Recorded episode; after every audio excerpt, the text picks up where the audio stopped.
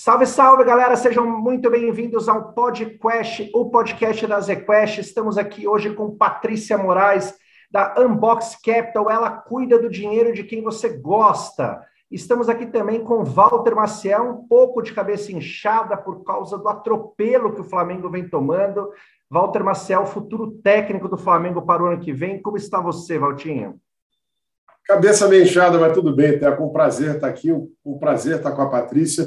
Obrigado aí por ceder seu tempo, fazer esse bate-papo com a gente. Acho que a gente vai ter aí muita coisa bacana para falar e principalmente para ouvir dela.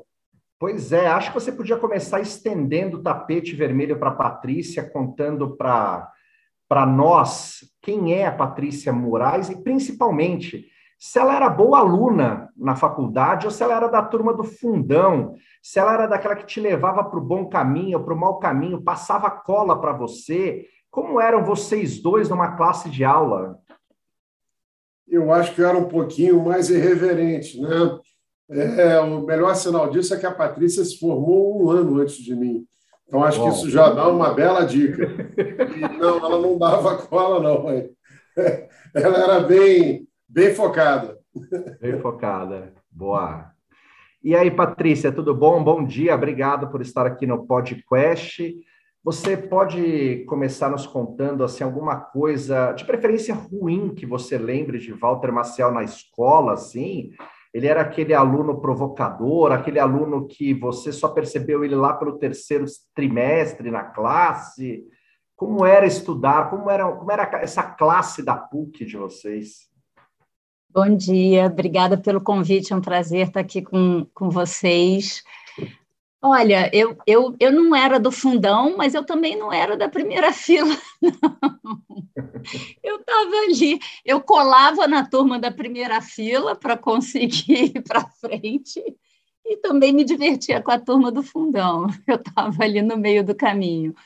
É, mas essa turma é muito especial, né, Walter? A gente estava lembrando aqui, deu uma safra muito legal de gente que, que veio para o mercado que está fazendo a diferença aí no, é, no mercado. Muita gente é, veio do Rio, né? Muita gente morando aqui em São Paulo ou morando fora do Brasil, mas com, sempre voltando para o Rio, voltando para a raiz da nossa, da nossa cidade querida mas não tenho não tenho nenhuma fofoca para contar do Walter, não. A gente, o que, o que acontece na, na economia da PUC do Rio fica na economia da PUC do Rio.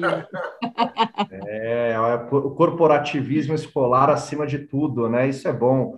Isso é bom para man, manter a gente vivo. Não, mas o que é interessante, isso é interessante, né? Quer dizer, a capacidade de formação de gente boa, uma cidade que na época tinha muita pouco, tinha muito pouca capacidade de absorver esses talentos e dar emprego. Então, na época, você ainda tinha é, um, um, um, trio ali muito forte, que era principalmente Garantia, depois Pactual e Icatu, que absorviam muita gente. Depois, uma escola muito interessante, nem todo mundo conhece tão bem a história do Banco Grafos, quanta gente boa foi formada ali, mas depois houve um êxito natural, né? ou para São Paulo ou para fora do Brasil, como a Patrícia. E é interessante você ver é, quanta gente boa foi formada ali na PUC, que virou um centro de excelência no Rio, talvez o maior centro de excelência do Rio, talvez o único grande centro de excelência do Rio. Né? E a importância de apoiar uma história dessa, né? que faz uma diferença de formação de mão de obra, de criação de gente com a cabeça certa, um país com que tinha, principalmente aqui em São Paulo, uma escola econômica com um pensamento menos liberal, menos monetarista, mais, vamos dizer, desenvolvimentista. Né? E aí a gente viu todo o pilar lá do governo Fernando Henrique, é, Pedro Malan, Armínio Fraga, Gustavo Franco e tantos outros né, que foram é, forjados, né, sua, maneira de ver o mundo é, pela PUC do Rio. Uma história bacana. É muito legal. Eu talvez tenha sido um dos poucos casos que não fui direto para o mercado financeiro. Eu comecei na Accenture, em consultoria. Imagina, na época, eu saí da economia e fui fazer consultoria de sistemas, mas foi uma experiência incrível, porque me deu um outro lado, né, de complementar a, a economia E aí, logo depois, em, eu fui, depois de três anos, eu fui morar em Nova York, nessa leva aí de pessoas que foram para fora, pela Accenture. Aí acabei fazendo o meu MBA na Columbia, e aí que eu fui para o mercado financeiro, entrando no, no JP Morgan lá em Nova York. E aí ficou um tempão lá, né, Patrícia? Ficou um tempão até ser seduzida ou, ou eu não sei se você largou o mercado financeiro primeiro ou se você foi seduzida pela proposta de ir para Unbox Capital. O que, que veio primeiro? Não, olha, eu fiquei 22 anos no JP Morgan. Uhum. Então, foi o, o, o, o ciclo total. É, foi uma carreira assim maravilhosa. Eu acho que sempre em investment banking, né, fazendo M&A, é, fusões, aquisições, IPOs, levantamento de dívida. É, eu, eu digo, eu acho que é uma formação muito completa, né? Porque você começa do começo fazendo modelo, né, virando noite para fechar balanço de modelo de avaliação, passando por due diligence, né, toda a parte dos riscos é, dos negócios, depois indo para a parte mais estratégica, entendendo que transações que fazem sentido, qual é a melhor forma de você, fazendo assessoria né, da melhor forma de você capitalizar as empresas para crescimento, para desenvolvimento, e depois a parte da negociação, né? Que eu digo uhum. que aí você usa muito mais os soft skills de psicologia, entender qual, o que, que é importante para as partes, como aproximar as partes, como negociar, gerando confiança dentro de uma negociação, porque M&A a gente brinca, né? É misery and anguish, porque é muito difícil fechar uma transação. E, e se você não tem tudo muito alinhado, a transação morre muito facilmente. Uhum. Então foi fiquei 22 anos aí fazendo fazendo M&A, fazendo IPOs, muito orgulho. É, Tem uma é, regra de bolso sobre isso, Patrícia? E, em termos de quê? Como assim? O que, você quer dizer? Em termos de que, por exemplo, assim, o M&A bem sucedido é aquele onde as duas partes precisam ou se complementam ou se respeitam ou se, eu não sei, alguma coisa que você depois de muito tempo olhou e falou, isso aqui vai funcionar, isso aqui vai acontecer, mas não vai dar certo? Eco, M&A é como um casamento, se não tiver química, o deal morre, mesmo que seja uma aquisição, porque uhum. você tem tantos detalhes que podem desestruturar a negociação que é como um casamento. Eu digo, a gente sempre brinca, né? Quando eu escuto muitas vezes, ah, não, porque tem 20 interessados. Gente, não existe 20 interessados num casamento. Pode até ser que lá fora, que a coisa uhum. é um pouco mais é, é, fria e pragmática aconteça. Aqui no Brasil é tanto detalhe, quer dizer, você tem questões fiscais, você tem questão trabalhista, você tem questão do time, você tem o que a gente chama das questões sociais, quer dizer, quem que vai ficar no conselho? Quem que vai ser o CEO? Aonde vai ser o headquarter? Né? Quer dizer, tem muitas questões que qualquer coisinha é motivo para o deal cair. Uhum. Então, eu acho que é um casamento, é, tem que ter química. Você sente logo de cara se vai dar. Depois de muitos anos, você sente, você fala, isso daí não vai dar em nada. Aí você deixa a turma lá trabalhando até o deal morrer, entendeu? É, Walter, que nem casamento complica, né, cara? Que nem casamento que nem casamento já dá uma boa ideia de que é difícil, né? Se não tiver valores comuns, né, uma visão é, parecida e entrosamento, não funciona. Exatamente. E eu falo também um pouco é, sobre isso, mesmo em transações minoritárias, ou quando você faz uma transação, mesmo que majoritária, de private equity, né?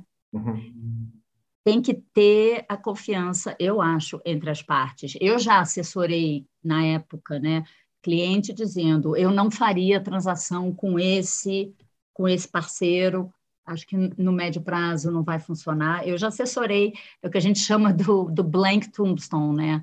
É você não fazer a transação porque ela não vai fazer sentido para o cliente. Conta pra gente como é que começou a história da, da, da Unbox Capital, se você saiu, se você foi seduzida. É, é uma história muito legal, acho que nem todo mundo sabe, mas acho que seria legal você contar primeiro como você foi parar lá, que já é legal, e depois o que é, né? Perfeito. Bom, eu depois de 22 anos, é, eu já estava como head do IB, do JP, sei lá, 8, 10 anos, já bastante tempo. Meu time, comigo há mais de 15 anos, um time que já tinha amadurecido, a gente sentiu que tinha fechado o meu ciclo no banco, né? Então, é, eu saí e foi muito legal essa, essa experiência, porque quando você fica muito tempo com um crachá tão pesado, né? confunde a pessoa com crachá. Uhum. E quando eu saí do crachá, foi muito legal ver a reação das pessoas à Patrícia, né? A Patrícia sem crachá. E assim, é muito gratificante, né? Você vê que você constrói. Eu falo muito assim, não é tanto o que você faz, né? Mas é como você faz. São as pontes que você vai construindo ao longo da vida, é a forma que você trata o próximo, é como você faz uma negociação, né? o respeito que você ganha e a sua reputação. É isso que fica, gente. Então, foi muito legal quando eu saí, que eu vi a reputação que eu tinha construído no mercado. Eu tive todo tipo de, de proposta para fazer todo tipo de coisa, que acho que Investment Bank realmente te prepara para muita coisa. Então, desde ser presidente de banco, até ser conselheira, até trabalhar com família para resolver questões específicas em empresas específicas. E aí eu tive, é, eu sou muito próxima da Luísa Trajano, por conta do Grupo de Mulheres do Brasil, e aí eu tive uma ligação dela é, falando que é, há um tempo a família queria investir em empreendedores e apoiar empreendedores, e se eu não queria me unir a, a eles para fazer isso acontecer. Foi um uhum. briefing assim, bem amplo, bem amplo. Eu nunca tinha pensado em fazer investimento, eu nunca tinha pensado, eu sempre trabalhei com empreendedores, né, meu, na minha vida de investment banking, mas nunca tinha pensado nisso. Mas de volta à forma que você faz as coisas, né? O meu alinhamento com os valores é, da Luísa e da família, a forma de fazer, o foco em pessoas, era total. Então, eu brinco, né? A Luísa podia ter me ligado e falado assim, Paty, vem aqui organizar o estacionamento do Magalu, eu teria ido, que eu sabia que ia ter sido um negócio incrível, que a gente ia fazer um negócio incrível disso. Então, foi assim que começou. Aí eu fui fazer dever de casa, para entender um pouco mais desse mercado, principalmente de venture. Isso foi em 2018, quer dizer, era um mercado que já existia, mas ainda não estava na ebulição que a gente viu aí nesses últimos anos e me aprofundei, montei a ideia da Unbox, é, não, não, não, existia, né? Então eu falei, vamos fazer uma empresa de investimento. É, eu não queria fazer um fundo para a gente não ficar amarrado. Eu, eu preferia, é, eu, a gente desenhou de forma da gente fazer transação a transação e trazer parceiros para complementar, dependendo do tamanho é, da transação. Então, o que, que a gente fez? A gente montou uma empresa de investimento que olha para é, startups já no estágio de growth, uhum. com é, potencial de crescimento acelerado, e a gente entra para apoiar esses empreendedores nessa, nessa evolução um aprendizado gigante, porque eu saí do mundo corporativo para empreender do zero, uhum. comecei no escritório emprestado de um amigo, o nome, a gente que procurando no Google como que você descobre o, negócio, o nome de um negócio, fazendo brainstorming, assim, muito legal, contratando time, não tinha nem como pagar as pessoas no começo, muito... O nome, o nome Unbox eu acho maravilhoso, foi um belíssimo nome. Mas só para uma coisa que eu não entendi direito, o dinheiro, é, o dinheiro não é só da família, digamos assim. O dinheiro, dependendo do projeto, o dinheiro pode ser de, de outros parceiros. Então, vocês vão abraçando o dinheiro de quem está interessado em apoiar aquela, aquele projeto específico e não todo. É, na verdade, a gente fez, a gente começou é, trazendo parceiros para coisas específicas e agora a gente já tem é, famílias e parceiros que fazem um, um comprometimento e entram em todas as transações que a gente faz. Então, você faz o comprometimento e, e na hora que a gente faz uma transação, a gente chama, chama o capital e faz um veículo específico para aquele investimento. Mas lá atrás, no começo, era só o dinheiro do nosso investidor âncora, que é a, que é a família. Agora a tá. gente já tem outros investidores com capital. E, e, todas as empresas que vocês compram fatias, sempre é fatia minoritária, sempre, é uma regra? Teto, minoritário e a gente gosta de empreendedor com participação relevante no negócio. A gente não gosta de empreendedor muito diluído, porque uhum. é, a gente valoriza o empreendedor. A gente está lá para apoiar nesse, nessa escalada, nesse momento que é muito difícil. É muito uhum. difícil. Muita empresa fica nesse tamanho médio. É difícil você escalar o negócio. Muitas vezes são decisões difíceis. Você precisa mudar pessoas. Às vezes você precisa, porque não acompanha, né? Porque uhum. a empresa está no outro estágio. Você precisa também estruturar muitas vezes a empresa, mas não amarrar para a empresa não perder aquela agilidade e flexibilidade. E, e, e, assim, o nosso primeiro foco é olhar um empreendedor. É o empreendedor que, que montou o negócio, é o empreendedor que tem a visão de longo prazo. Na hora de uma crise, é o empreendedor que vai mobilizar a criatividade do time. Então, é... e a gente está lá para apoiar no que for preciso.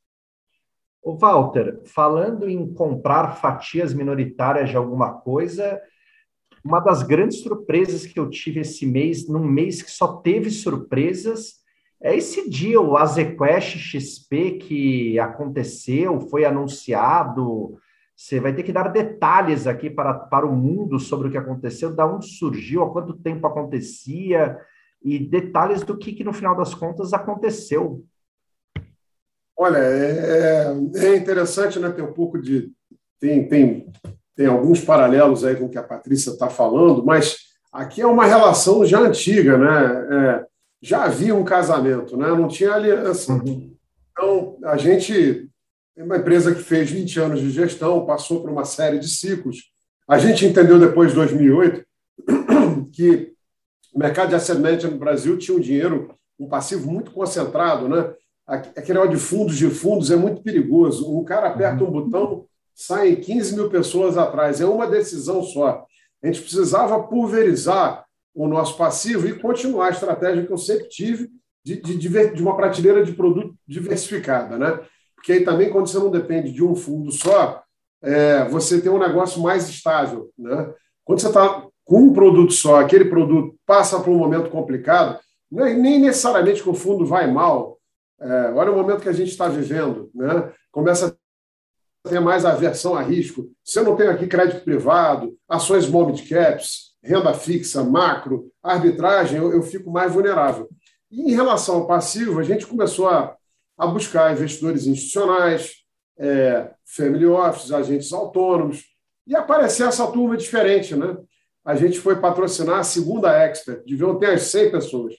Falei, uau, né? Um modelo de negócio bacana que entra com educação financeira, empoderando o agente autônomo. Está aí. Uma ideia legal, faz sentido. E a gente começou a apostar neles e eles na gente. Ah, eu diria que já uns quatro anos, cinco anos atrás, a gente era a maior asset independente na prateleira deles, com o maior número de fundos, com o maior número de estratégias. Hoje, uhum. talvez, a gente não seja asset número um em volume, mas nós temos 26 fundos na, na prateleira. E o crescimento da empresa aqui também passou para eles é uma percepção parecida. A Patrícia falou agora há pouco né, de, de, de visão de negócio similar. É, eles empoderaram né, o, o investidor, democratizaram, foram os grandes pioneiros em democratizar o acesso do investidor a produtos de qualidade, a gestores uhum. independentes também fizeram outro trabalho de fortalecer o trabalho do agente autônomo. Hoje há uma grande disputa por esses agentes, mas lá atrás ninguém queria saber deles. Ah, e também deram muita. Ah, tiveram muita parceria. Vamos lançar um produto tal. Ah, olha, nossa clientela está precisando disso, vamos, vamos trabalhar isso aqui. E, de repente, eles viram na ZQuest uma coisa um pouco diferente. Uma gestora que é a principal figura sou eu, não sou gestor, não faço gestão de fundo, eu faço gestão do negócio. Acho que isso já é um, um approach diferente. O, o, nosso mercado é gozado porque ele é grande, tem muitos players grandes, mas ainda é muito pouco profissionalizado. Normalmente é o pintor tomando conta do ateliê. Ainda não uhum. tem esse negócio no nosso mercado, que é engraçado, porque o nosso mercado investe, investe em empresas já maduras e exige dessas empresas governança, é, estratégia, execução, mas nós próprios não fazemos dever de casa. Né?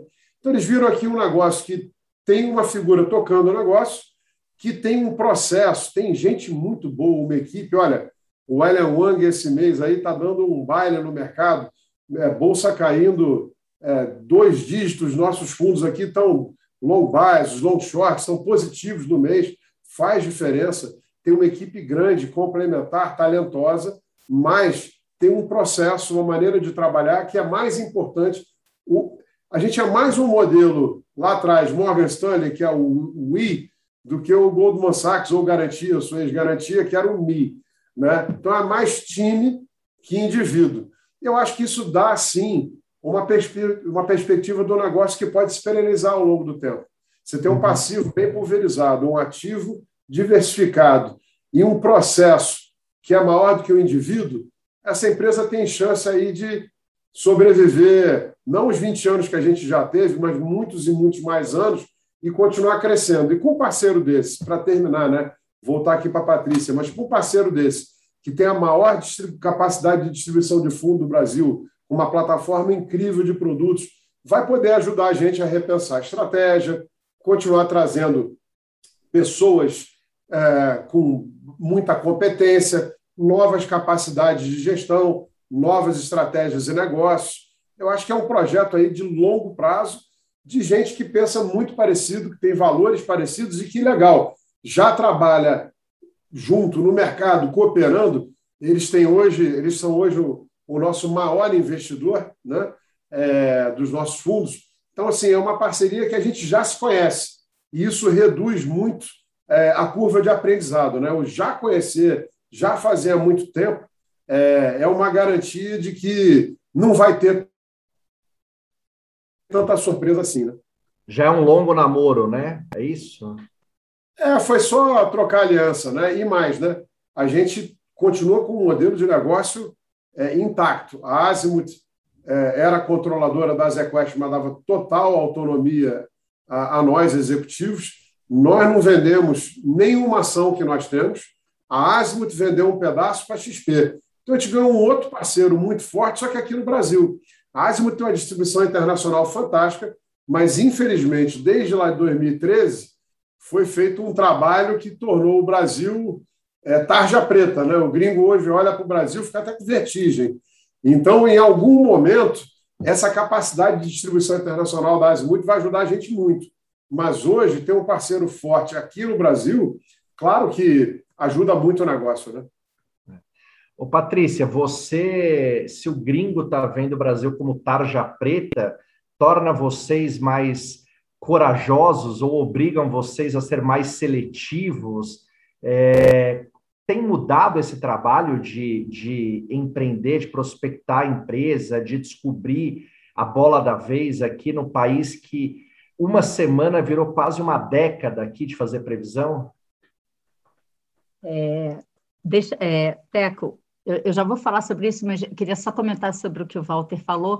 Tem muito a ver com, com o que eu estava dizendo, né? Do, de você fazer a parceria com quem você já conhece, com quem tem o, o valor alinhado. Muito legal essa, essa transação que você fez.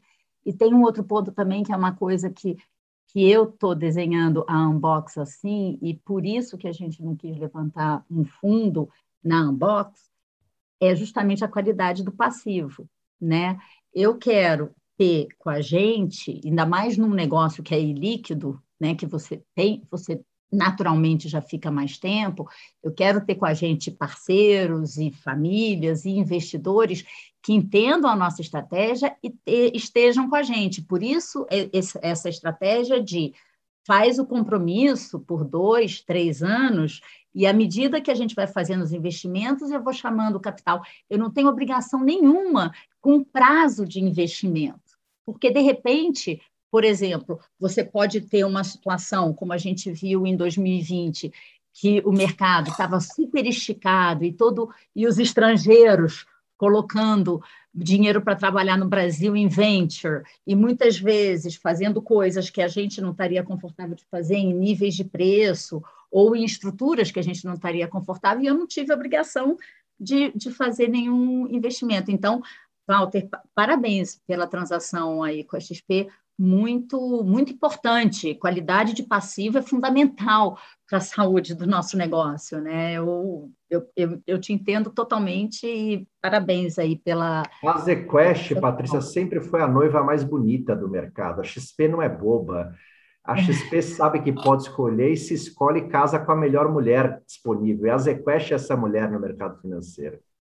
Ah, é, vocês não. estão me deixando é, sem jeito, não. Obrigado. Eu acho que eu, eu queria levantar um negócio bem bacana, é, e aí até para ir onde de encontro ao que você acabou de falar, metade do investimento é a XP e metade do investimento é a XP Private Equity.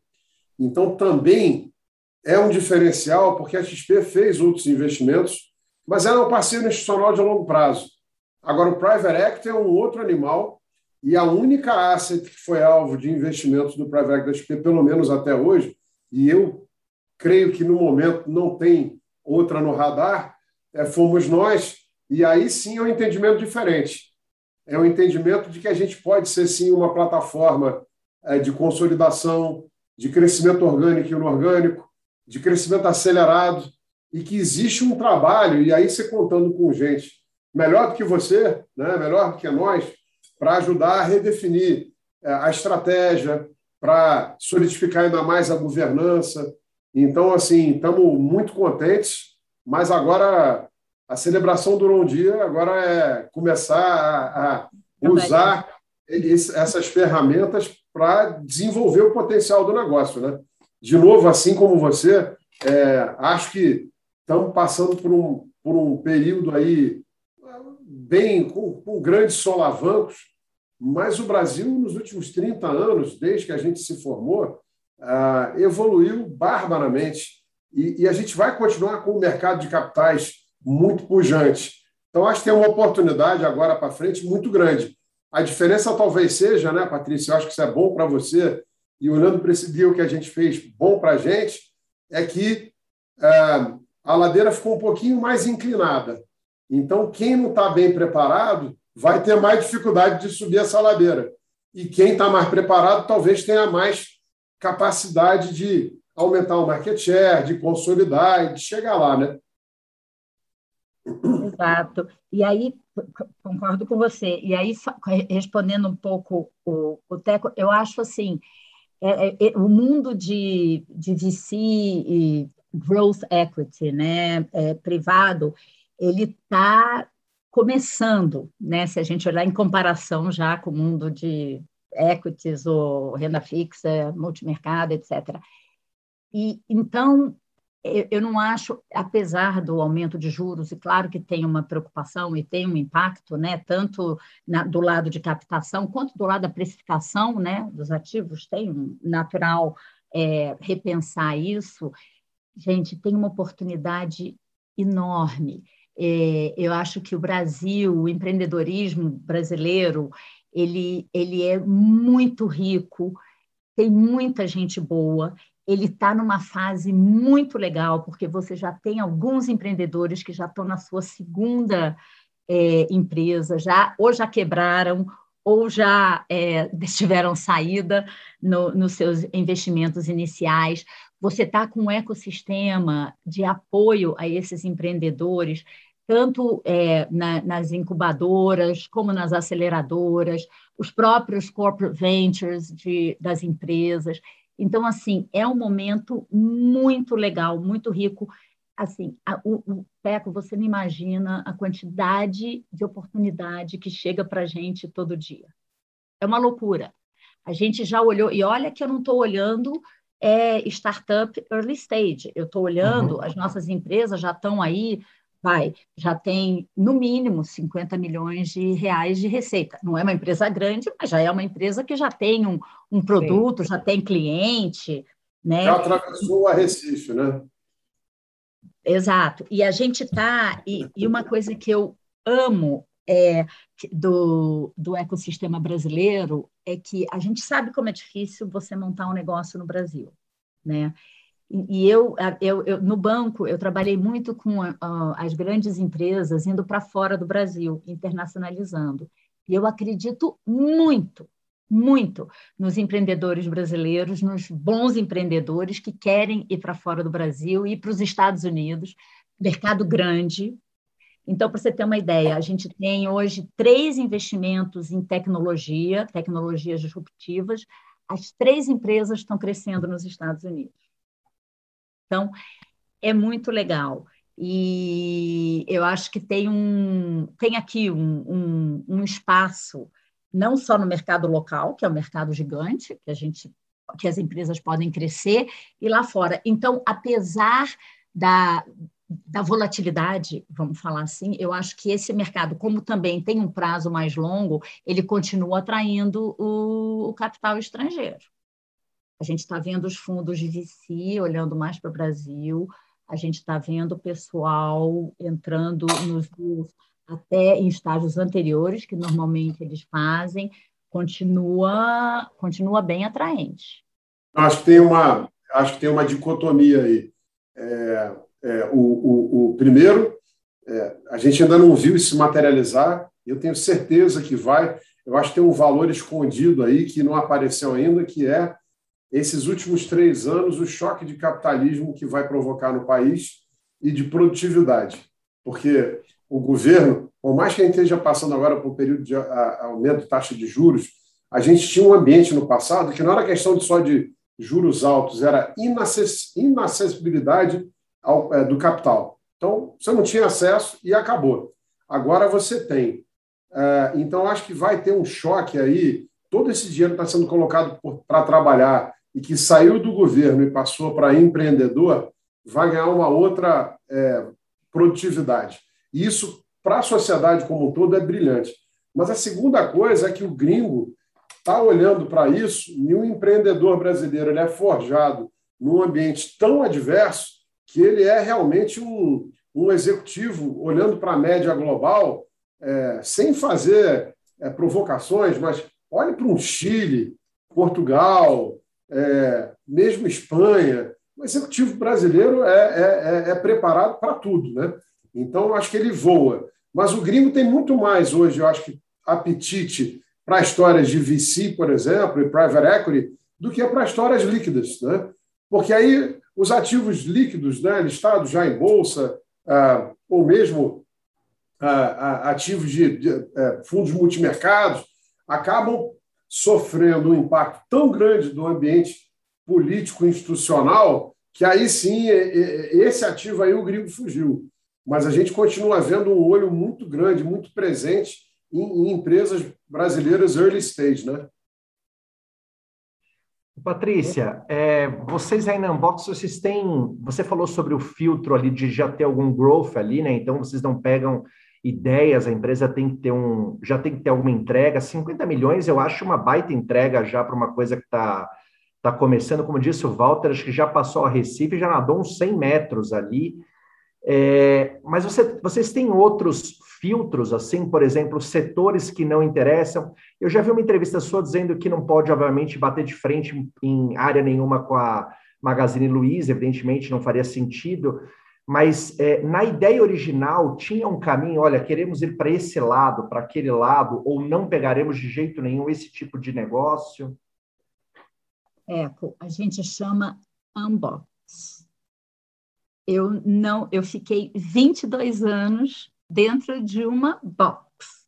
O mercado bancário é muito regulado, né? Uhum. Então eu falei, eu não quero ter nenhum tipo de amarra. A única coisa é a gente ter o nosso comitê unanimamente aprovando o investimento. Então não não tem, inclusive no tamanho inclusive no tamanho. Eu me sinto mais confortável fazendo transações com empresas mais estabelecidas, até porque a vida inteira eu trabalhei né, no mundo corporate, é mais fácil para a gente para avaliar, e também, como eu tenho o apoio muitas vezes é, do, da turma do Magalu, eu falo, poxa, eu não vou usar um canhão para ajudar. É, é, melhor, já que eu tenho um canhão para ajudar, deixa eu ajudar alguém que já está é maior, né? né? Então, é, é até mais, é, dá o mesmo trabalho, né?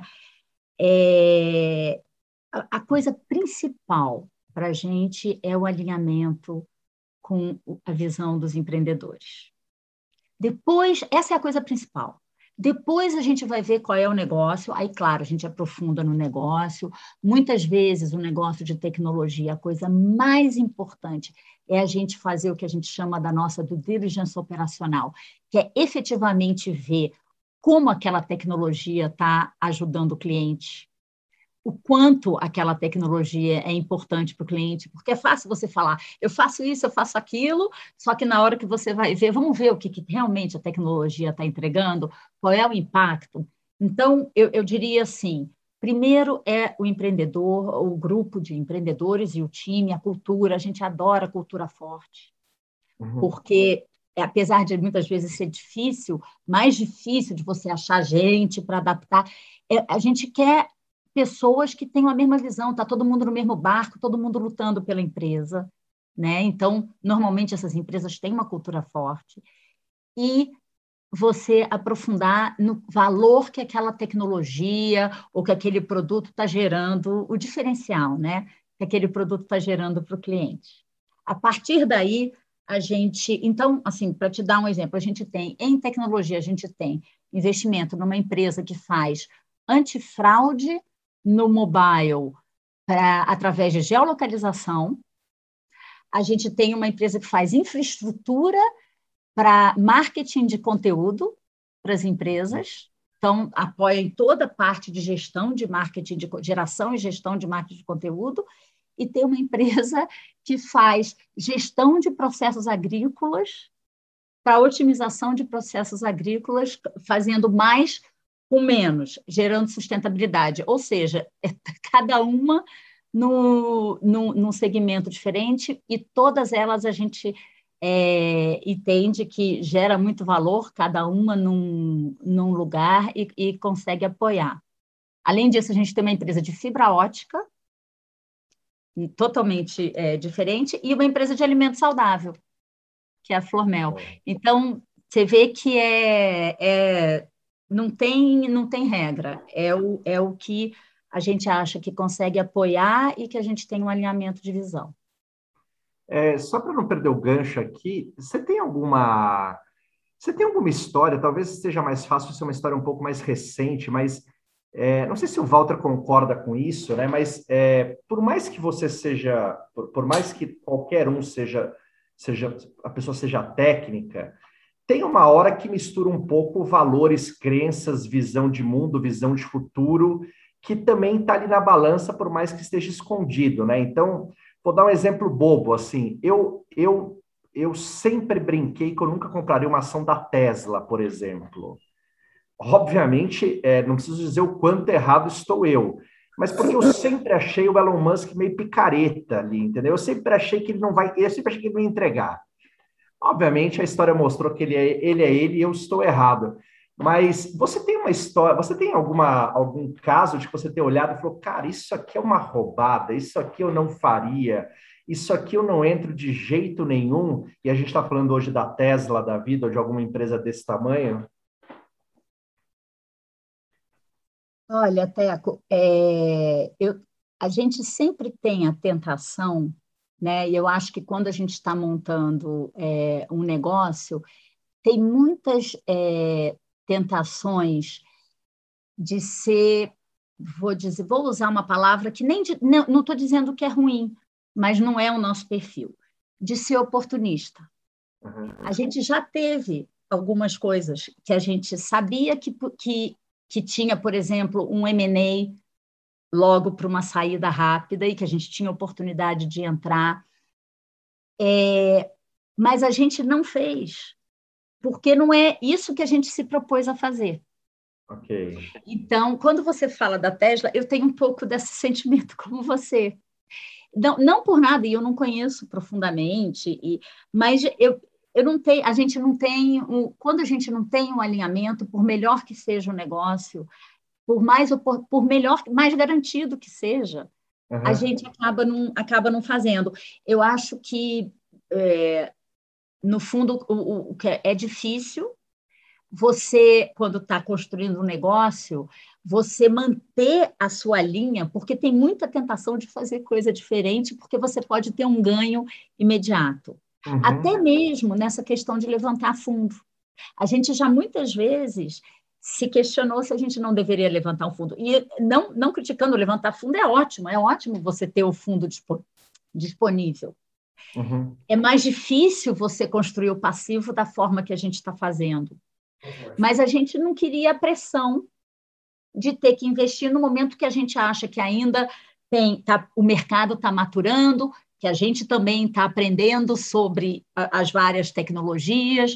Então, assim, é, sim, a gente já tomou algumas decisões de não investir pelo motivo é, não, não, diria nem errado, mas é pelo motivo que não é o nosso foco principal.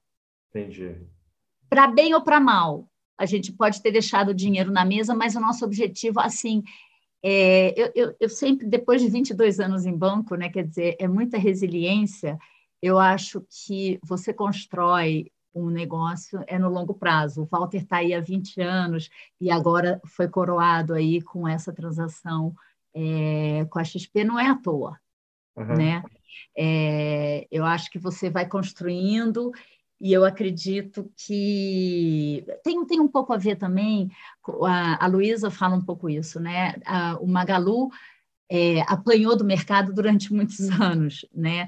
E ela sempre foi muito resiliente no propósito dela. A Luísa é extremamente disruptiva, é incrível a, a cabeça dela, mas imagina a pressão que ela não teve, né? Imagina a pressão. Ela, Imagina, ela já teve ação lá valendo nada. E uhum. ela, mas ela sempre segurou, ela sempre teve a família do lado apoiando, né, acreditando no longo prazo e, e floresceu, né? E aí você floresce de uma forma robusta. Eu eu acredito nisso é, também no investimento. Ô, Walter, eu, é, eu, queria saber se você, se você também já deixou dinheiro na mesa, obviamente de outra maneira. Mas falar um negócio sobre a Luísa, ou Patrícia, que eu acho legal para quem estiver aqui. Eu entrevistei a Luísa Trajano é, há 15 anos atrás e entrevistei ela duas semanas atrás, de novo. É, 15 anos atrás, obviamente o Magalu não era o que era o Magalu, mas ela já era muito milionária, já, ela já era uma pessoa muito importante também. É, me impressionou é, a evolução técnica dela. Assim, metade das coisas que ela me falou há duas semanas eu sequer entendi, por exemplo. Eu, eu o patamar de conhecimento, de, de, de repertório que ela adquiriu é impressionante e eu acho isso bom porque a gente sempre tem a imagem que a pessoa, quando atinge um certo patamar, ela se acomoda ali, né? ela começa a tocar a bola de lado. E a Luísa me impressionou, a visão dela de negócio, de mundo, de tecnologia, de assim, eu falei, cara, que espetáculo que ela se transformou, porque ela sempre foi uma referência como pessoa, como ser humano, como cidadã brasileira, mas eu vou te falar, eu estou eu, fazendo uma série de podcasts num lugar ali que você está conversando com empresários, e eu, eu hoje eu acho que ela não deve para empresário nenhum, de área nenhuma, por exemplo, o que é uma coisa que na minha percepção, posso estar errado também, mas na minha percepção não era assim 15 anos quando eu conversei com ela a primeira vez. 15 anos quando eu conversei com ela, eu falei, cara, isso aqui vai. Assim, eu não falei que isso aqui vai acabar, porque eu não falei para ela, nem pensei para mim, mas falei, cara, isso aqui é um negócio, ponto, vai, vai morrer meio que aqui. E hoje, quando eu acabei o negócio, eu falei, cara, esses caras vão dominar o mundo, assim, sabe? Assim, vão, raçar. O repertório e, a, e o conhecimento que ela adquiriu vai ser impressionante para mim. Tá com gente boa, né? Tá com gente boa o tempo todo. É, você aprende, né? E acho que quem chegou onde ela chegou nunca está satisfeito, né? Quando eu falo satisfeito, não no financeiro, no intelectual. Uhum. Essa sede de aprender ela é uma pessoa humilde, né? Agora, você falou de alguns temas aí que eu acho que dá para fazer a ligação danada. A questão da Tesla, né? Eu acho que, primeiro, pouca gente sabe qual é o business da Tesla, né? Então, primeiro era carro, aí depois falou, não, não é carro, é um business de bateria solar, depois é um business... Aí agora voltou a ser carro com essa ordem da Hertz antiga. É... E aí você tem os paralelos também com a Amazon. A gente é muito darwinista, né? Então, a gente acha que como o negócio aconteceu desse jeito, não tinha outra maneira, ia acontecer sempre assim. É, a gente passou aí por um período, desde 2008, anormal, olhando para a história dos 100 anos anteriores, anormal, de juros muito baixos. E eu acho que com essa pandemia e o endividamento nos Estados Unidos, quer dizer, Estados Unidos, que são aí 99 de 100 analistas, acham o país que melhor saiu da crise. Aumentou a dívida PIB em 26%, né? aqui no Brasil a gente aumentou em 4%. É, então a gente vai ter baixo crescimento e, e, e juro baixo, talvez por muito, muito tempo, fora esse pequeno choque de oferta que a gente está tendo, mas que uma hora passa. E esses caras puderam fazer ideias muito disruptivas numa escala muito grande e atravessar, talvez por esse período. É, olha o, o, antigo empregador da Patrícia, o JP Morgan, e olha o trabalho que ele fez para se reinventar. Primeiro, o trabalho que ele fez para se proteger, porque chegou 2008, levou todo mundo, quase levou outros. O Goldman Sachs ficou fragilizada e o JP estava lá sólido. Alguma coisa o cara fez que ele passou por 2008 incólume. E de 2008 para cá, JP virou o maior banco americano, mas num momento uh, que você está tendo enormes uh, perigos vindo do, das fintechs que estão comendo business pelo lado. Olha o que está acontecendo aqui no Brasil. Então é interessante porque a, a Magalu, por exemplo, foi forjada. É, você falou dos últimos 15 anos. Faz uma lista aí, Teco, de 15 anos para cá, que aconteceu? Todo ano tem a crise. Talvez uhum. a gente tenha tido um período aí de 10 meses de céu de brigadeiro no máximo, né? É, e, de novo, isso é desafio de gestão, né? É, você tem razão. É, eu tinha te perguntado antes de fazer aquela interrupção se você, né? Eu perguntei para ela se, se ela já tinha, se ela tem a Tesla dela. Você tem a sua, Walter? Você, de alguma outra maneira, é, algum investimento, alguma, alguma compra de ações, provavelmente em fundos, que você tenha, pô, tenha falado, cara, isso aqui não vai, isso aqui. Eu sei que você não é gestor, mas você entende do negócio, que você olha e fala, cara, eu não compraria ação disso aqui nunca. Não, acho que várias, né? Acho que tem várias pessoas boas que eu não trouxe. É, tem vários ativos bons que nós não investimos. Por sinal, nós aí nos últimos anos pegamos aí é, éramos um grande investidor de, de, de, Magalu, a gente via muito valor. Essa foi uma que a gente não perdeu, mas perdemos várias. Mas as, aquelas que doem são aquelas que você ah, não tomou a decisão é, sabendo que tinha bons valores. O que a gente perdeu, porque a gente não gostava ou não entendia, mas não pegou, não tem problema.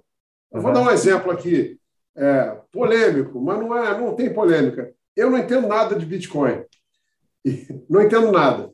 Acho que blockchain, é, criptomoeda, veio para ficar, é o futuro por definição. Porém, um negócio que incomoda os bancos centrais, atrapalha o mecanismo de câmbio, pode ter regulação. É... Outro dia alguém disse muito bem, não lembro quem, eu detesto pegar a cota dos outros e dizer que é minha, não é minha.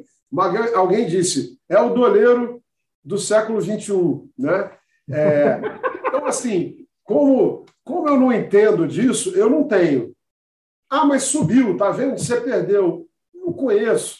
Agora, aquela coisa que você viu, achava que era boa, uma, uma, uma boa pessoa que podia ter vindo para cá, que você deixou de trazer, esses doem. E aí você uhum. aprende com isso. Mas faz parte, não dá para ganhar todas. Doleiro do século XXI é maravilhosa essa definição. É Não é maravilhoso? A partir de hoje.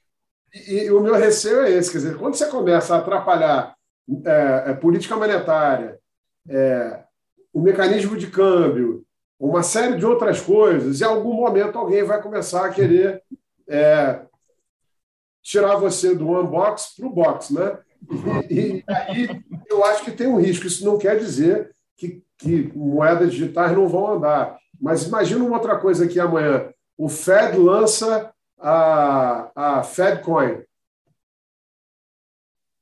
Matam, inclusive, os bancos. Não vai poder. Mas, assim, tem uma série de... É, é um ambiente para frente tão difícil de ler que o que você não lê e não sabe, não faz.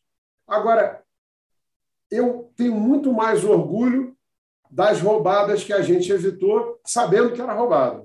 Foi lá, olhou, puta, esse cara aqui, é, puxa vida, esse cara aqui é inteligente, é capaz, tem os nossos valores.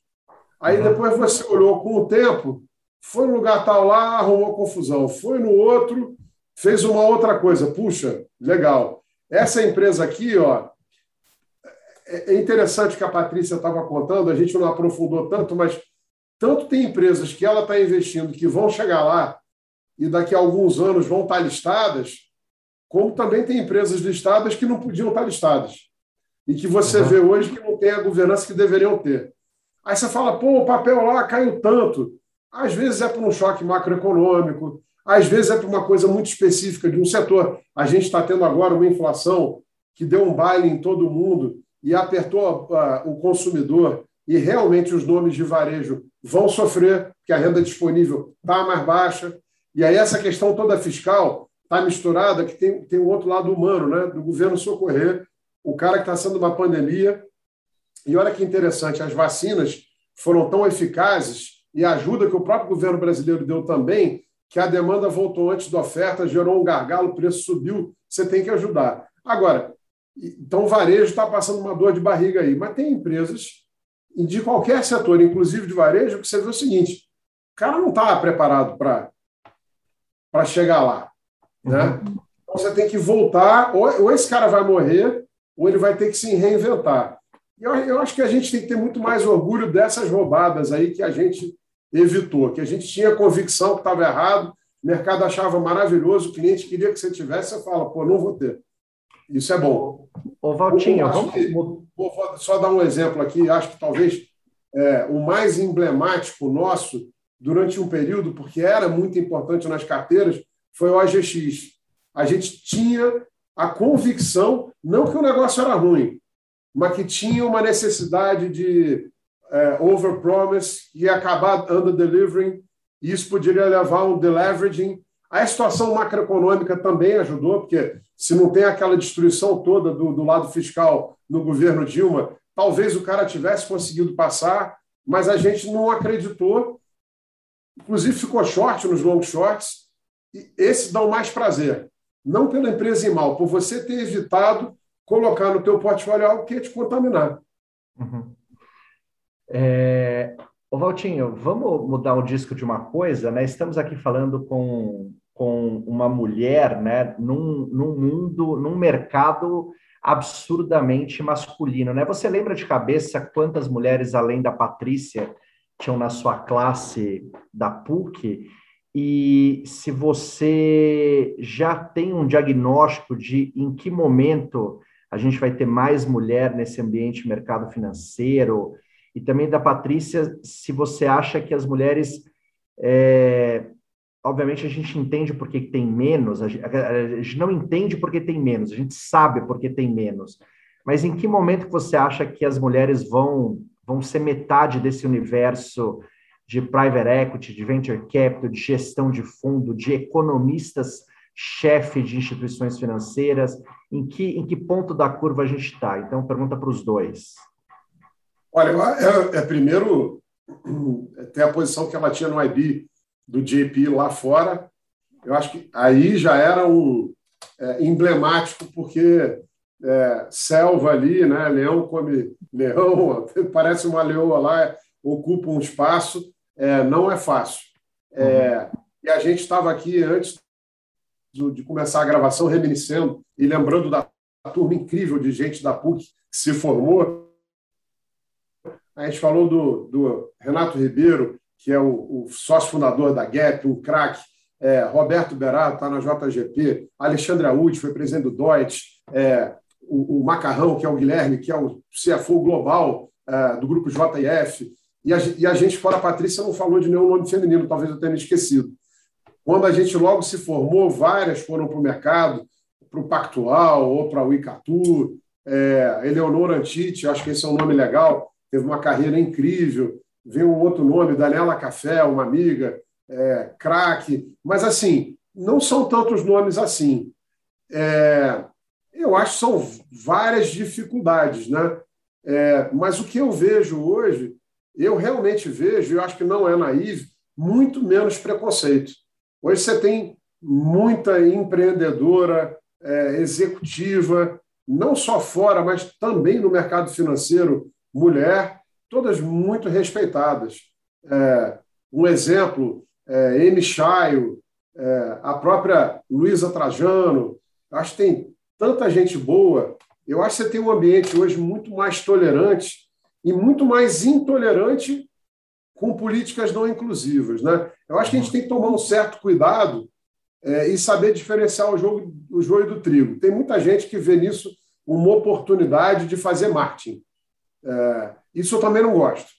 Então, assim, eu acho que você tem que buscar para os seus quadros sempre gente boa, sempre gente que vai agregar, que vai tornar o teu time mais forte. Agora, também tem que ter um olho social, não só para a questão feminina, tem um olho mais amplo. O Brasil é um país de muitas desigualdades e talvez a maior desigualdade seja não dar a mesma oportunidade a todos, né? Então, é, Mas, se a gente puder, eu vejo um mercado hoje muito mais democrático, muito mais acessível do que há 20 anos atrás. Mas o meu ponto é até um pouco pré isso, porque eu vou falar uma coisa, por exemplo, na minha faculdade, é, acho que não chegava a 20% de mulheres. Eu saí da faculdade fui fazer um MBA em finanças é, no IBMEC, que hoje é o INSPER, é, eram, eram nove trimestres de curso, nove trimestres. A primeira mulher que entrou na minha classe entrou no oitavo trimestre. Quando ela entrou, as pessoas bateram palma assim, era um negócio meio estranho. A gente nunca tinha visto uma mulher, é, é, não, não é metáfora, não, a gente nunca tinha visto uma mulher no prédio do IBMEC, isso estou falando também há muito tempo atrás, 90 e, 97, 98. É, e, e é uma, olhando agora em retrospectiva, é um negócio engraçado, porque não é que não é que elas não são não, não eram aceitas pelo banco. Me parece até que elas não tinham muito interesse pelo assunto, talvez até por não enxergar perspectiva lá na frente, porque seriam limadas, né? Mas era isso que eu queria saber da Patrícia, porque é, não, tinha, não tinha mulher na minha sala, em ou lugar nenhum onde eu estudei. É, é, é, Teco, eu acho que é, é uma questão, porque durante muitos anos o mercado financeiro ele foi, ele tinha uma reputação ruim para a uhum. mulher, então a gente acabou perdendo o interesse tá. das meninas para entrar nesse mercado. A gente tem feito assim um, um esforço muito grande, tem várias iniciativas, porque a gente precisa mostrar para para as meninas que estão na faculdade que tem sim uma oportunidade de carreira equitativa, vamos falar assim, no mercado financeiro e mostrar também o quão interessante é, que é justamente o que a gente estava falando, você está sempre aprendendo, você está sempre em contato. Para quem quer, está sempre aprendendo, está sempre se desafiando, que é o meu caso, eu adoro aprender. Imagina, eu saí do banco, eu podia ter ido me aposentado, virado presidente de um banco, entendeu? Eu não queria isso, eu queria voltar a estacar zero e começar e aprender tudo de novo. Porque eu queria uhum. entrar no mundo de tecnologia, que eu falei, se não entrar, eu estou velha. Então, eu falei, deixa eu aprender esse negócio. É, então, assim, tem, a gente precisa mostrar esse lado incrível de oportunidade que abre. O, o mercado financeiro ele está em todas as indústrias, né? Ele está na economia, ele está nas famílias. É, é uma cola. Todo mundo precisa. Então é muito legal. É, eu eu amo, né, o, o setor. E a gente precisa sim voltar a trazer o interesse, e eu acho que agora existe sim uma abertura muito maior para a diversidade no, no, no, mercado financeiro. É, então, a gente está vendo é, é, ações específicas, não dá para imaginar que fazendo a mesma coisa a gente vai ter resultado diferente, né? atraindo uhum. mulher. Tem que fazer diferente, tem que fazer. Eu até é, tem, a gente está, é, a gente se se uniu a vários grupos de finanças das faculdades para falar. Toda vez que eu falo em alguma faculdade, uma, duas ou três eu consigo virar a cabeça. Você tem que, você tem que ir fazendo, porque elas não vão nem na palestra, gente. Uhum. Entendeu? Porque elas acham que não tem uma oportunidade, mas a gente tem que fazer esse trabalho. Agora, eu vou falar uma coisa para vocês. Investment Bank já era é, muito pouca mulher, eu, eu, tentei trazer, a gente lá no, no JP tinha muita mulher em posição de liderança, sempre foi um diferencial. Gente, em, em gestão é pior. Eu acho que não dá, você não tem numa mão mulher gestora. É, é assim, eu fiquei chocada quando eu fui para esse lado, né? Eu estava no seu site, agora que eu estou desse lado, eu assim, então eu estou fazendo um esforço muito grande e de trazer e tem que trazer também do começo, porque muitas vezes você não consegue trazer gente mais é, sênior. Mas eu já organizei um grupo de mulheres em PI, VC, a gente tem um WhatsApp, a gente assim, e tem que dar visibilidade para essas mulheres porque eu acho que também tem muita mulher boa que não tem visibilidade. Então, uhum.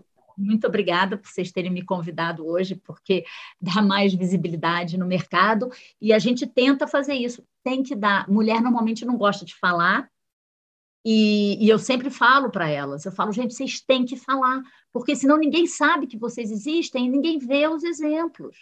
Sim. Então, assim, é um trabalho de formiguinha, mas tem que fazer. Você não acha, você não acha, quer dizer, em relação à gestão é interessante, porque me veio a Leda na cabeça e não consigo lembrar de outro nome, é, com grande sucesso, né, em gestão é, específica. É, por sinal, o sucesso da Leda né, nos Estados Unidos, com o hedge fund, é um sucesso assim absurdo, mas é um caso muito extremo. Mas eu vejo hoje um mercado onde é, quem não tem essa cultura é, vai sucumbir. É, o, o teu investidor, o teu parceiro, o teu prestador de serviço é, não aceita mais aquela cabeça antiga. É, eu comecei no mercado financeiro no começo dos anos 90, as práticas, é, em geral, é, hoje quebrariam uma empresa. É, inaceitável. Né? Eu, eu acho que a gente está passando por uma transformação muito rápida, muito rápida. E eu acho que isso está realmente. É, é, você começa a ver em, em todos os setores essa preocupação é, com diversidade, com sustentabilidade. Acho que é, é, é uma tendência que é, veio para ficar. A gente tem um papel importante, acho que você aí tem um foco muito mais presente que o meu, talvez algo que eu tenha a aprender. Mas eu, eu olhando hoje para outras assets, vou dar um exemplo aqui que me vem à cabeça. A Dália, a Arx, é, tantos outros que, eu, que eu, eu vejo hoje mulheres em, em posições importantes. E há 20 anos atrás, realmente era muito, muito raro você, você ver isso. Ô, Walter, tem, não precisa nem muito longe, né? Como cargo de economista-chefe, por exemplo, hoje, na, de cabeça aqui, eu acho que a gente tem quatro ou cinco mulheres, mas se a gente voltar cinco, seis anos atrás, quando uma mulher virou economista-chefe, foi um, foi um estrondo aquilo, eu não me lembrava de ter visto isso, né? É uma coisa. E assim, é, não há razão nenhuma para a gente imaginar que não tem uma mulher capaz de ser economista-chefe de um banco. Essa como você tem. Séria, né? Na XP, é. hoje eu falei da M. Chaio, você tem várias outras, mas interessante, acho que a Patrícia vai lembrar, na nossa turma da PUC, a presença de mulheres no curso de economia era grande. Era grande? Mas foi a continuidade na carreira. E a presença de professoras renomadas é, e empoderadas já existia. Vou dar um exemplo. Helena Landau, uhum. um show. A aula dela era fantástica, com a cabeça boa, empreendedora, foi mercado financeiro. E, e eu posso dar exemplo de várias outras professoras importantes do corpo docente da PUC. Mas ali, de novo, como você falou, você fez um paralelo com o IBMEC da época, talvez a PUC fosse uma exceção. Uhum. Agora, essa é a grande pergunta, e acho que hoje a gente entende por quê. Por que aquelas meninas todas que foram para o Opportunity, para o Icatu, para o Pactual, ou mesmo para o Garantia, não ficaram? Uhum. Porque eram, eram ambientes muito agressivos. É, eram ambientes preconceituosos que realmente não deram oportunidade. Não eram as pessoas, a instituição, era a mentalidade da época. Eu acho que essa mentalidade mudou. E eu acho que esse trabalho agora precisa de um empurrão maior mas eu acho que já existe uma outra, uma outra estrutura, né? É, uma outra é, cabeça. É isso. É, e eu acho que também tem que haver o reconhecimento que as pessoas não são iguais. Porque tinha muito a cabeça de que ah, todo mundo é igual, todo mundo tem que ser tratado igual. Mas, assim, eu, eu, eu dou um exemplo muito simples. Quando eu saí de licença maternidade, é, eu tenho dois filhos. Quando eu saí de licença, por acaso, a primeira licença que eu tive, que o mercado estava mais quente, é, ao invés deles botarem um outro banker, na época eu era banker, um outro banker para me cobrir, foi, tinha uma pessoa que fazia meio controladoria lá no investment banking e um associate, e eles botaram os dois para cobrir os meus clientes. Isso, no fundo, me deu uma segurança muito grande, porque não botaram um outro banker para cobrir os meus clientes e conquistar os meus clientes e os meus clientes não quererem mais falar comigo. Eles colocaram para treinar um associate a lidar mais com o cliente e uma pessoa da controladoria para entender mais o front office. Foi muito legal, foi uma experiência excelente para eles e me deu uma segurança que eu não ia voltar e ia ter perdido meus clientes. Eu acho que isso é, isso é um detalhe micro, mas fez muita diferença para quando eu voltei. Eu não estava insegura quando eu voltei. Eu voltei, eles passaram a bola dos clientes que eles tinham desenvolvido, o que, que tinha acontecido com aqueles clientes, e eu continuei tocando como uma parceria, entendeu? Então, assim, são pequenas coisas, e homem não tem essa preocupação.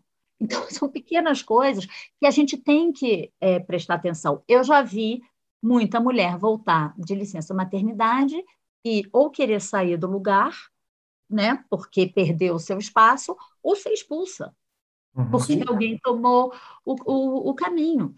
Então, assim, eu acho que tem que ter alguns cuidados. Eu acho que hoje o mercado está mais aberto a tratar de forma diferente, sem achar que isso é não é meritocracia, que é esses papos que todo mundo fica falando, sem achar, porque as pessoas são diferentes, gente. Então a gente tem que tratar de forma diferente. Não quer dizer que você está dando que a pessoa é mais fraca, ou que não tem nada a ver, né?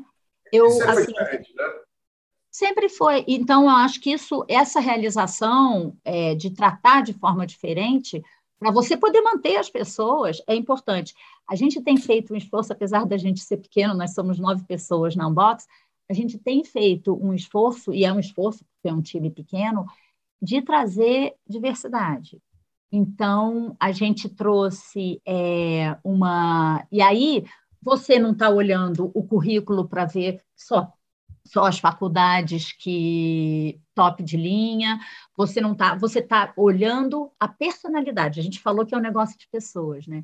Então é a gente olha os princípios da pessoa, a gente olha a vontade, a garra, o comprometimento. Então a gente contratou já, a gente tem uma estagiária que está começou agora a faculdade e, e ela ficou muitos anos ela fazendo contraturno numa ONG em Paraisópolis, super legal, a Grace é nossa estagiária, tá assim, já está um ano com a gente, tá, ensinou para a gente muito, não é igual é, você contratar um, uma pessoa da GV, e tem sido uma experiência maravilhosa. E ela está assim. E sabe o que é mais legal, gente? É o seguinte: a Grace, quando ela vai para Paraisópolis e ela fala com a turma de amigos, ela já está impactando as outras pessoas e dizendo: gente, é possível, é possível trabalhar na Faria Lima, é possível. Então é muito legal, porque é um efeito multiplicador. Isso, uma pessoa que a gente contratou. Agora a gente estava num processo é, para contratar mulher também, porque é super difícil. Eu tinha uma mulher, mas uma das nossas investidas roubou ela, então, na nosso time de investimento. Então, agora a gente está contratando outra. É um grande esforço para contratar negros. Então, a gente fez parceria com várias das uh, vários dos, dessa, dos clubes né, que tem faculdades, é, o INSPER tem, acho que chama Black Panthers. A gente pediu para a Grace ajudar a gente a fazer essas pontes. Então, assim, gente, é um processo multiplicador. Então, agora a gente vai começar, a gente já tem é, uma, uma menina é, que deve começar com a gente agora em novembro. Gente, dá um prazer você, porque você sabe que você está impactando todo um, um outro mundo e, e, e incluindo, né? E, e, já dizia uma vez o Fábio Coelho do Google, ele disse: não adianta só chamar para festa, você tem que chamar para dançar. E para chamar para dançar é um negócio que dá trabalho até você saber como fazer. Uhum. E a gente está aprendendo e está sendo, assim, é muito, é recompensador, sabe? É muito legal, porque você impacta todo um, um grupo de pessoas e mostra que é possível. O Valtinho, a gente está aqui na última. Nosso tempo já estourou, mas tem que fazer uma última pergunta para vocês dois, até porque tivemos aí semanas, uma semana especial ali, meio decisiva para lá de caótica aqui no Brasil. Muita gente diz que é um ponto de inflexão, que é um game changer essa história do teto de gastos. Então, queria ouvir de você, e depois para fechar da Patrícia, é, cada um na área de vocês ali, né? É, o que, que vocês estão vendo para o Brasil daqui para frente com essas novidades recentes? Acho que, acho que unanimemente não boas novidades, né? Mas também já ficou num, num, num caos tão grande que eu já tenho até um pouco de dúvida se não há um exagero, né? Um overprice de algumas coisas, porque você olha ali a curva de juros, por exemplo, eu não sei que país é esse que o DEI está mostrando, né? Como é que pode o país ter. O, PIB vai ser 200 negativo, a inflação 200 positivo. Em que mundo que essas coisas se encontram, né? Matar a curva de Phillips, né? Primeiro, né? Porque você está realmente assim, pegou a teoria econômica e jogou no lixo. Porque você vai ter desemprego alto, renda baixa, o auxílio vai acabar e o pessoal vê a demanda explodindo com uma inflação de longo prazo muito alta. Eu não consigo ver isso. Então, assim, o que eu, o que eu vejo é o mundo depois de 2008, quando foi 2008 teve um acidente, o piloto olhou para o copiloto e falou: nunca vimos isso. O que, que a gente faz? Entraram lá no manual, ah, não tem, não tem regra operacional para esse, esse ambiente, não tem nada aqui. Que que, bom, tem um exemplo lá no Japão, Vão tentar seguir, encher a economia de liquidez? Fizeram. E aí, muita gente ruim, mas gente boa, Lawrence Summers, veio e falou assim: puxa, vai dar uma hiperinflação. Depois ele se retratou e fez a, a, a, o paper lá muito bom do novo normal, né? Mas como é que foi o mundo em 2020, pré-pandemia? Não teve inflação, porque você destruiu empregos, você machucou a demanda, mas mais que isso, tinha uma tecnologia ali correndo por fora, fazendo a turma viver mais, mais aposentadoria, menos consumo, e, por outro lado, roubando emprego. Né? A tecnologia também rouba emprego. É, e a, o fato é que a Europa estava com juro negativo. Quando veio essa pandemia, foi diferente. O pessoal já tinha no, naquele manual operacional do avião uma nova previsão. Ali, em 2008, teve um acidente grande com um avião bem grande, e o pessoal conseguiu evitar fazendo isso. Então ninguém pensou duas vezes. Vamos lá e faz a mesma coisa. Qual foi o problema aí? Eu acho que são, são três problemas. O primeiro é avanço da civilização. A gente nunca imaginou que ia chegar a vacina tão rápido. E a gente nunca imaginou que aquele apoio ia ser tão intenso e veio agora com o fiscal para fazer as economias voltarem a um quase normal em um ano. Né? Então, os Estados Unidos vão sair no final de 2021 crescendo 3,5% contra a final de 19. Mas mesmo o Brasil vai crescer um pouco mais de 1%. Olha que interessante. Só que teve um gargalo de oferta no meio. Teve uma desorganização da cadeia de suprimentos. Faz um outro pano rápido. Ao mesmo tempo, você tinha 40% da população aqui, que a Patrícia está falando aqui de inclusão. É o mesmo conceito, é cristão né? é olhar para o próximo. Você tem 40% das pessoas sem nenhum tipo de cobertura social, sem carteira assinada, sem seguro-desemprego, e eu morrer de fome. O que o governo fez, esse governo tem, eu posso pegar um milhão de críticas e coisas que eu não faria, e principalmente a maneira de se comunicar, agressivo, etc. Mas esse governo foi lá e ajudou as pessoas que estavam morrendo de fome. E conseguiu fazer isso com 9% do PIB, mas deixar só 4% de dívida. O problema é, nos Estados Unidos, a dívida aumentou 26, na Grã-Bretanha, 24, no bloco europeu, 16. O mundo já panizou. Então, o mundo para frente vai crescer menos. Então, está todo mundo preocupado com uma inflação de curto prazo que não adianta você levar o juro para cima, porque não é um choque de oferta Segunda Guerra Mundial. Você destruiu fábrica, destruiu estrada, matou gente. Aqui a capacidade produtiva está intacta. Teve gargalo. Vai, é paciência, e o mercado não tem. Dá lá Lexotan, toma, espera. Em 23, esses gargalos de oferta vão ter ido embora. E o auxílio vai acabar, não só o nosso, o do mundo. A demanda vai se acomodar no mais baixo, então você vai ter juro muito baixo por muito tempo. E o governo aqui ficou numa bola dividida. O que, que eu faço? Porque a inflação subiu por causa desse choque.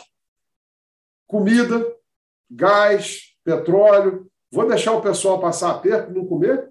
Ou vou ajudar?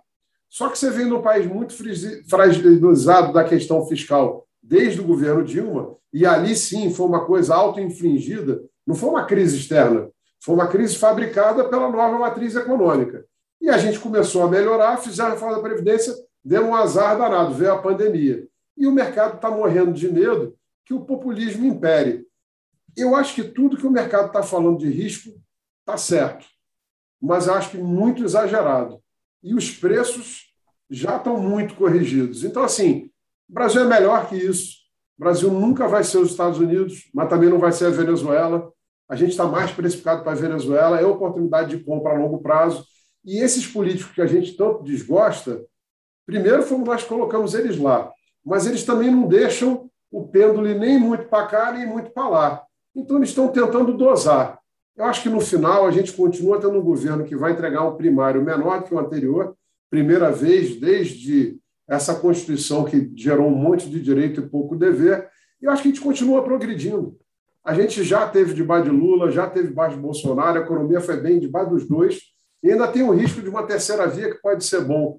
Não adianta, eu, eu não consigo, tá? Eu acho que eu sempre olho para as coisas de uma maneira construtiva, porque eu acho que se você não for construtivo, não é otimista, construtivo, e não tiver um plano e ficar botando a culpa nos deuses, nos astros, nos búzios, não vai dar certo. Então, assim, acho que hoje que tem uma autoestima muito baixa e um mercado que é um pouco isso do que a Patrícia estava contando, até tem a ver com inclusão. Um mercado que quer rigor fiscal incrível, dureza incrível. No final de tudo, é o seguinte: o grande Leviatã não é o Bolsa Família nem o Auxílio Brasil.